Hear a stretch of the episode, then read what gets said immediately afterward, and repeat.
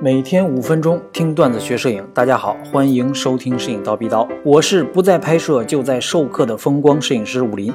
今天跟大家聊一聊风光摄影当中对焦位置的问题。那么在实际的教学带团创作过程当中啊，很多的朋友都会问我说：“吴老师，这个对焦在画面当中，我应该选在什么样的位置能保证最大的景深？”那么大部分啊，大家讨论的结果都是在画面的前三分之一处，因为这样画后景深是前景深的两倍，我们能保证景深的最大化。这么一听啊，好像大部分的场景都没什么问题。那么接下来呢，咱们来挑战一下这个大部分的场景都没有什么问题的金科玉律。现在呢，我来说一种反驳的拍摄情况。首先啊，我拍摄的是一个大场景的海边，我使用的是广角镜头，相机距离近景的石头近一些。那主体的目标呢，自然是海中的旧船。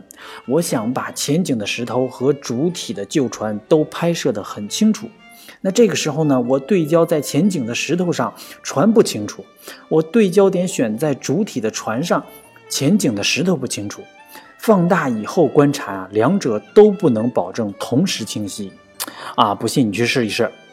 那想要实现两者都清晰，那接下来我是这样操作的，请大家注意听。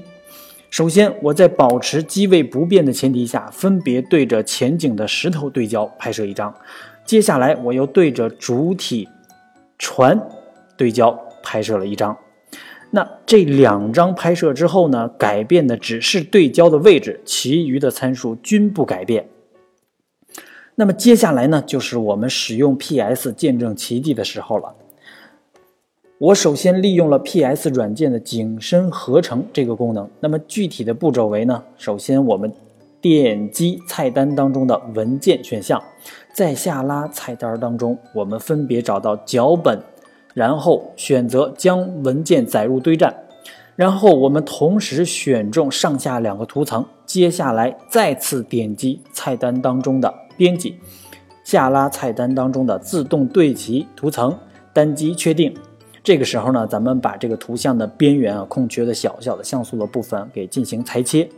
接下来，我们再次点击编辑，选择自动混合图层，选择堆叠图像，勾选无缝色调和颜色。接下来就是单击确定 OK 的时候了。那这个时候啊，你已经通过 Photoshop 的景深合成功能得到了一张大景深的照片。那么这张照片呢，你放大一看，自然是船清晰，前面的前景石头也清晰。所以啊，这个时候我们就想了，对焦在画面的前三分之一处，在很多的时候都解决不了所谓的全景深、大景深，所以呢，咱们一定要根据实际情况来进行解决。总结一下，对于一些大的场景，有近距离前景的场景，我一般都使用景深合成这个功能。如果你带着怀疑的态度去想这个事情，那么咱们能动手就不要说话，你去现场试一试，我相信。实验的结果一定不会让你失望。今天吴老师就先叨逼叨到这里。想要学习系统的摄影知识，欢迎微信搜索“蜂鸟微课堂”。明早咱们七点不见不散。